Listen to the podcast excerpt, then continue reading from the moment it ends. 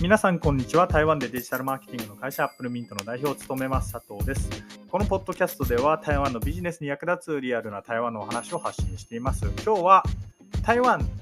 でのお店の出店っていうテーマでお話をしたいというふうに思います。まあ、結論を言うと3つ注意することがあってで、まあ、究極にはやっぱり現地に誰かがいる、あるいは現地法人を立てるっていうのがいいんじゃないかなっていうふうに僕は思っています。まあ、このポッドキャストを撮ろうと思ったきっかけなんですけれども、まあ、先週ですね、えー、ま台湾でも日本でも有名なあのもっとホスト、あるいは今もホストなんですかね、あのローランドさんっていると思うんですけれども、まあ、ローランドさんがアップした動画で、えー、マレーシアで出店をしたら、6000万円がパーになりましたみたいな、まあ、その動画があって、台湾でもニュースになったらしいんですよ。で、台湾でもニュースになって、あのね、台湾人の子からその話を聞いたんで、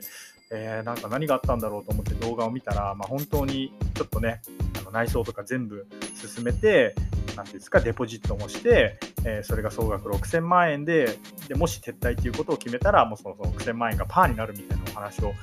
聞いたんですけれども、まあ、それを聞いたというか、まあ、見たですね。この動画を見て、じゃあ台湾は、えお店を出店した場合どうなのかっていうことを、まあ、皆さんに発信したいなっていうふうに思い、今回のポッドキャストを撮っています。はい、で台湾で出店する場合なんですけれども、注意点はそうですね、3つぐらいあるかなっていうふうに思います。まあ、まず1つ目なんですけれども、えー出店後、えー、ごめんなさいね、出店後、日系企業さんが、あのまあ、台湾に出店する場合なんですけれども、結論と同じで、現地法人、あるいは現地に誰かはいた方がいいかなっていうふうに思います。まあ、現地に誰かがいるっていうのは、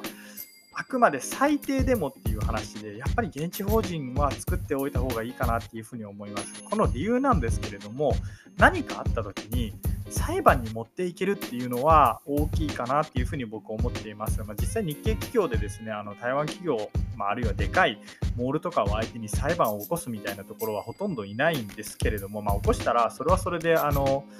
すぐ噂が広まってあの全然出店できなくなるみたいなことがあるんで、まあ、関係上ほぼほぼ裁判できるするっていうことはないんですけれども、まあ、一応最悪に備えてそういうことはできるっていうことで現地法人はあった方がいいかなっていうふうに思います。まあ、ダメならダメで先ほどもお伝えしたように最低でも誰か1名はもう常に台湾にいるみたいな状況を作るかあるいはまあ、今回、ローランドさんがその、ね、マレーシアで誰を誰を頼ってそのなんかだ騙したか分かんないですけれどもねこのマレーシアの企業さんとお付き合いしたか分かんないんですけれども、まあ、少なくともレファレンスでなんかそういう仲介の方を紹介してもらうのがいいんじゃないかなっていうふうに思います。やっぱ紹介が一番ですよね。紹介って、まあ、それなりに責任が伴うことなので、僕も下手な人を紹介できないですし、なので、えー、紹介して、その形で、その紹介した仲介業の方に間に入ってもらって台湾で出店をするか、あるいは自分で一番ベストなのは自分で現地法人を作って誰か1名代表者を置いてその人が周りと連携しながら、えー、まあ、ちょっと少し中長期的にはなるんですけれどもお店の出店をしていくっていうような形がいいんじゃないかなっていうふうに、えー、思います。まあ、これが1つ目ですね。で次に出店後のお話をしたいんですけれども、まあ、出店後も台湾ってよくトラブルが起きるんですよ。まあ、一例をご紹介すると、例えば僕の知り合いとかだと、まあ、急な移動ですね。フロアの急な移動っていうのは本当によくあります。もともと3階にいたのに、まあ、そのモール側、あるいは百貨店の都合で、お前5階に行けみたいなことを言われるっていうのはたびたびあってしかも日本ってあごめんなさい台湾って日本みたいに報告連絡相談がきちっとなってないんで2週間前とかにそういう報告を受けるらしいんですよ。お前ら2週間後そこ出るぞみたいな。ええじゃないですか、2週間後。2週間後なんてどうやって準備するのって感じなんですけれども、まあ、それでも準備していかないといけないっていうのが台湾市場だったりするので、まあ、出店後、あの急な移動であったりとか、あるいは、えー、そうですね、まあ、最悪なケースだと、モールあるいは、ー、百貨店が撤退しますみたいな、それこそ製品書店ですか、あの日本にもあるのかな、日本橋かなんかに製品書店って確かあると思うんですけれども、製品書店が確か台北駅の地下にこうショッピングモールまで行かないですけれども、ショッピング施設みたいなのを確か持ってたんですよ。で、そこを、えー、当選っていう東森って書くんですけれども、まあ、ドン線っていう、こちらに、えー、売却して、で、売却したドン線が、まあ、急に、なんていうんですか、こうテイストを変えるっていうので、撤退を余儀なくされた日系の企業さんもいたりとかするんで、まあ、こういう緊急事態が、えー、ありますと。まあ、だからさっきも言ったように現地法人を作るか現地に誰か1人は絶対に代表者を置くっていうのがまあいいかなっていうふうに思います。もう全部任せてたら、うん、正直こういうトラブルに対応できないかなっていうふうに思っています。でちなみにその1人置くっていう人は一番いいのはえー、現地の言葉、まあ、台湾だと中国語ですね、中国語ができる人を代表者に置くっていうのがベストなんですけれども、まあ、それができなくても少なくとも誰か日本人、代表者を1人入れるといいかなというふうに思います。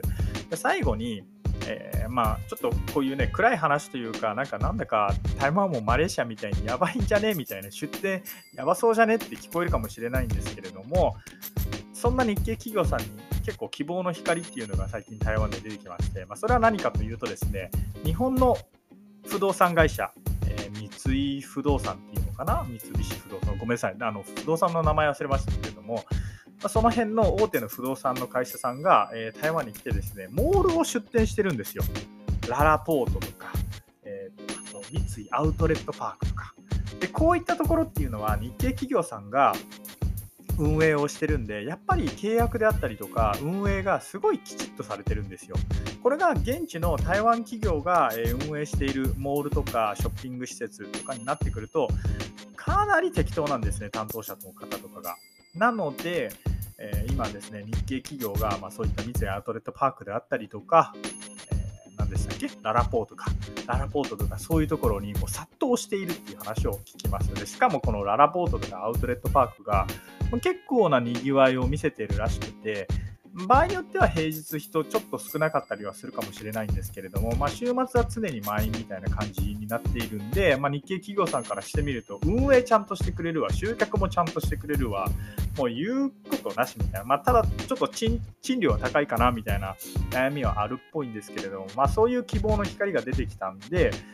あの日本の不動産会社さんが台湾に進出あるいは海外に今後どんどん進出していったらですね、まあ、そこを頼れば